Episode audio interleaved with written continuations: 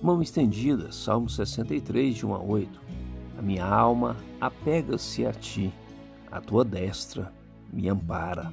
Verso 8. Davi está literalmente no deserto quando clama a Deus pela sua presença. Ele tem convicção que o único que pode lhe oferecer segurança é o Senhor. Interessante é que, mesmo no deserto, Davi não esquece de adorar ao soberano e tem a convicção de que a graça do Senhor é melhor do que a própria vida. Aparentemente, ele deixa de lado todos os seus problemas e as circunstâncias adversas no momento em que ele louva ao Senhor quando ele medita.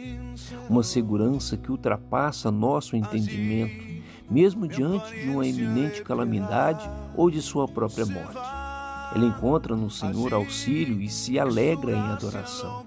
Ele se une à vontade do soberano, cumpre a vontade dele e logo se sente amparado e seguro.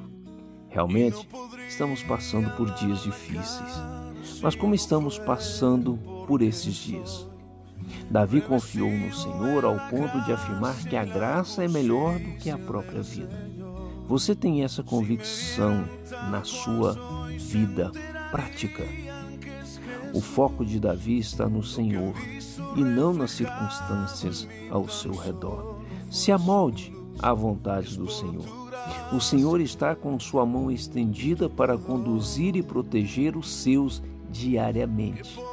Não mude o foco para o problema. Siga em frente para o alvo, que é Cristo Jesus. Aqui é o Reverendo Rogério, trazendo uma mensagem de esperança para você.